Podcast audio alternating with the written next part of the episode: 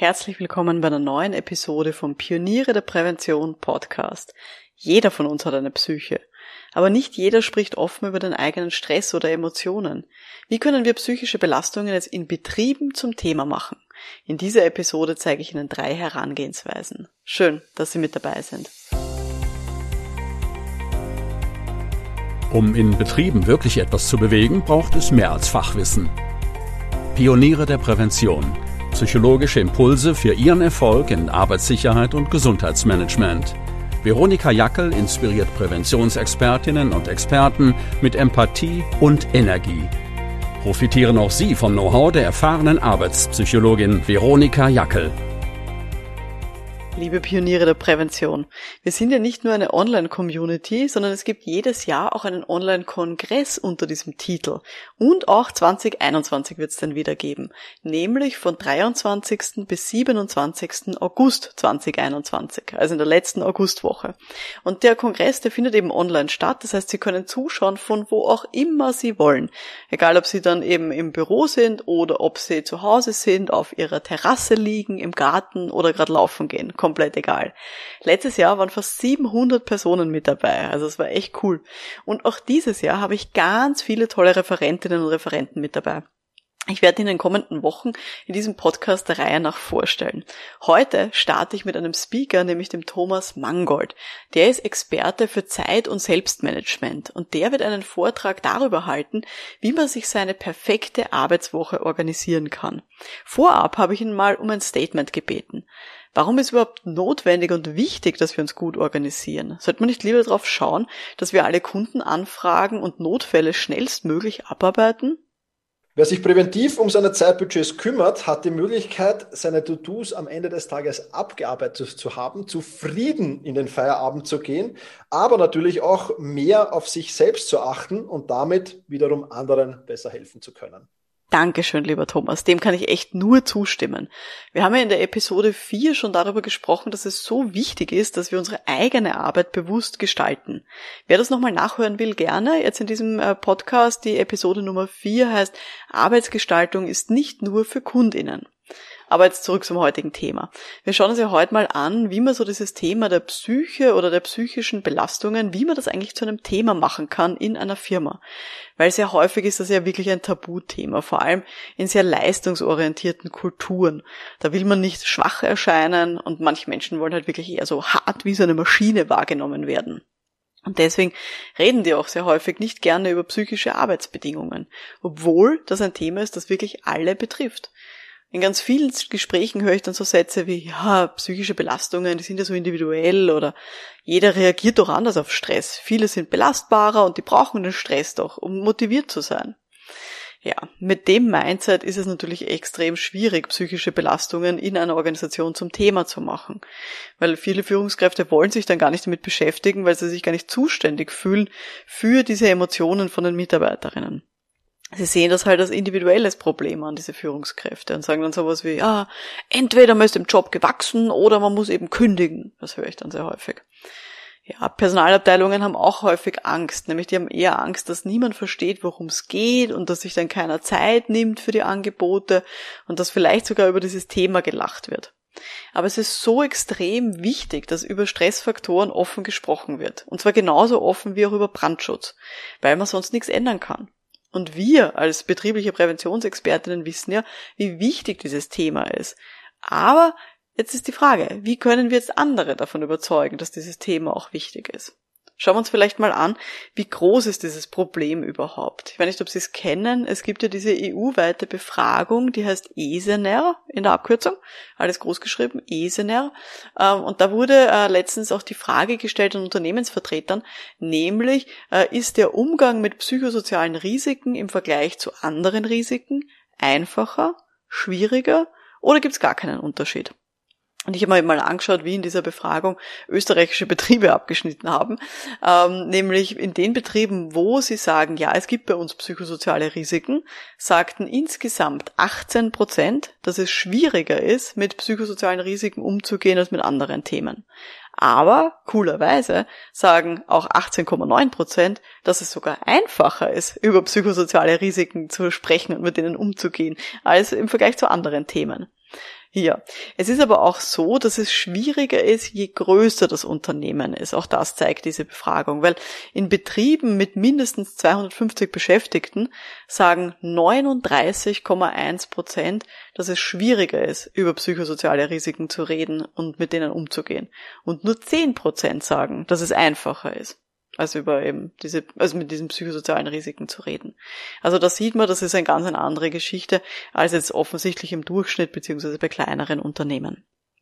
Wovon reden wir denn überhaupt, wenn wir von psychosozialen Risiken oder psychischen Belastungen reden? Ist übrigens das Gleiche. Wir haben aber eben eine Begriffsdefinition, die einen riesen Unterschied macht. Weil das Wort oder dieser also Ausdruck psychische Belastungen, der klingt eben danach, als ob man da immer gestresst ist. Es klingt nach Erschöpfung oder es klingt nach Ärger. In unserer arbeitspsychologischen Fachsprache heißt aber psychische Belastung, das ist ein ganz neutraler Begriff. Das heißt sowas wie psychologische Arbeitsbedingung. Das heißt, es geht da um Themen wie Informationsfluss, Arbeitsmenge, Arbeitsunterbrechungen und auch Kommunikation. Und all diese Dinge, die können halt unterschiedlich ausgeprägt sein, sowohl sozusagen in eine gute, gesunde Richtung als eben auch in eine stressige Richtung. Und natürlich kann auch die individuelle Reaktion sehr unterschiedlich sein. Also zum Beispiel, wenn jemand zehn E-Mails pro Stunde bekommt, dann kann es unterschiedlich sein, wie man darauf reagiert. Manche Leute motiviert das und sagen, yes, schnell arbeiten, geht schon. Manche Leute sind einfach nur aufgeregt und kriegen so ein bisschen ja, Herzrasen. Manche werden daraufhin müde, manche fühlen sich überfordert und all diese Reaktionen, die werden auch bezeichnet als Beanspruchung. Und das ist sozusagen die Auswirkung von einer Arbeitsbedingung. Und das ist ganz wichtig, dass wir das eben trennen. Das ist das sogenannte Belastungs-Beanspruchungsmodell. Und Belastung ist eben die Arbeitsbedingung und Beanspruchung ist das, was es auslöst. Und ich finde es auch in Gesprächen ist es ganz wichtig, auf diese Unterscheidung auch zu achten. Weil ganz häufig geht es nicht um das genaue Wording, wie wir das jetzt nennen, dieses Thema, sondern es geht darum, das wirklich klar zu unterscheiden. Auf der einen Seite, um welche Arbeitsbedingung handelt es sich und auf der anderen Seite, wie war oder wie ist diese individuelle Reaktion drauf. Und je nachdem, was halt gerade wichtiger ist im Gespräch, muss man auch unterschiedliche Maßnahmen setzen. Also ob es um die Arbeitsbedingungen geht oder eben um die Reaktion, die eine Person zeigt. Wir fokussieren uns jetzt auf das Thema der psychischen Arbeitsbedingungen, also alles sozusagen, was von außen auf uns einwirkt. Wie kann man dieses Thema jetzt zu einem Gesprächsthema machen? Wie können Sie das machen in Ihrer Firma oder bei Ihren Kundinnen und Kunden? Ich habe Ihnen jetzt eben drei Ansätze mitgebracht, die da ganz gut funktionieren und die ich auch gerne anwende.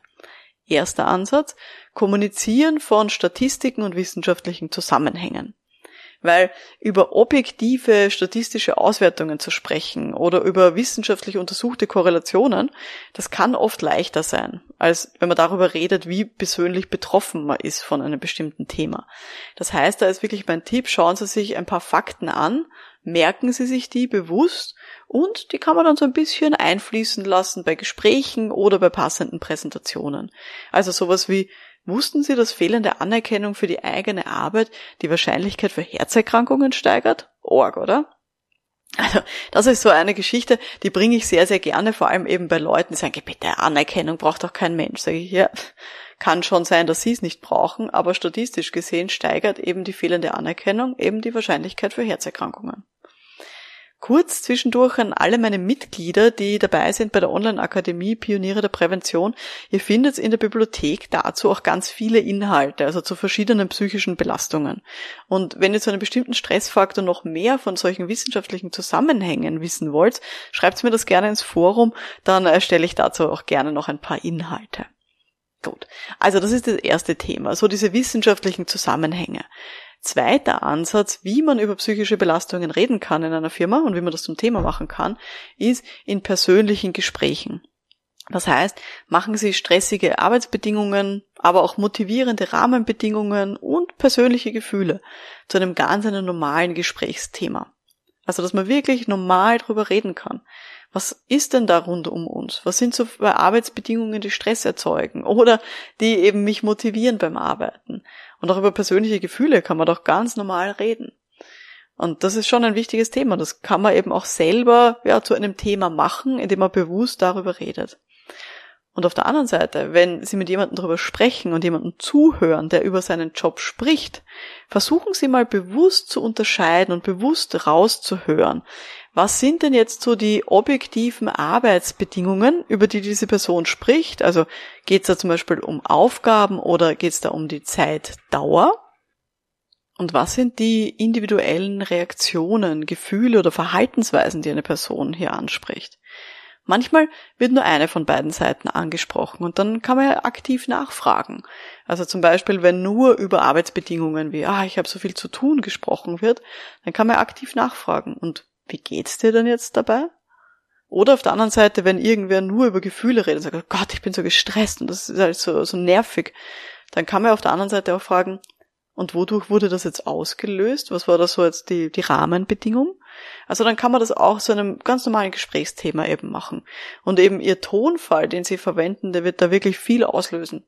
Wenn das für sie ein normales Gesprächsthema ist, dann wird das für ihr Gegenüber eben auch ein normales Gesprächsthema sein.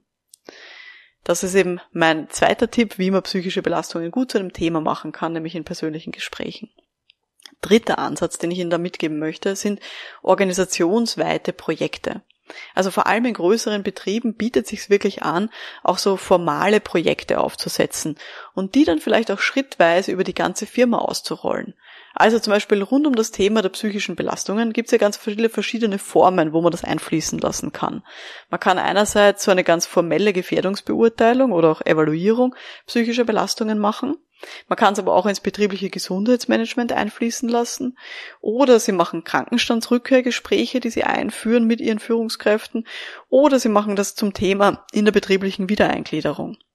Also da gibt es ganz, ganz viele unterschiedliche Geschichten. Ganz wichtig an der Stelle.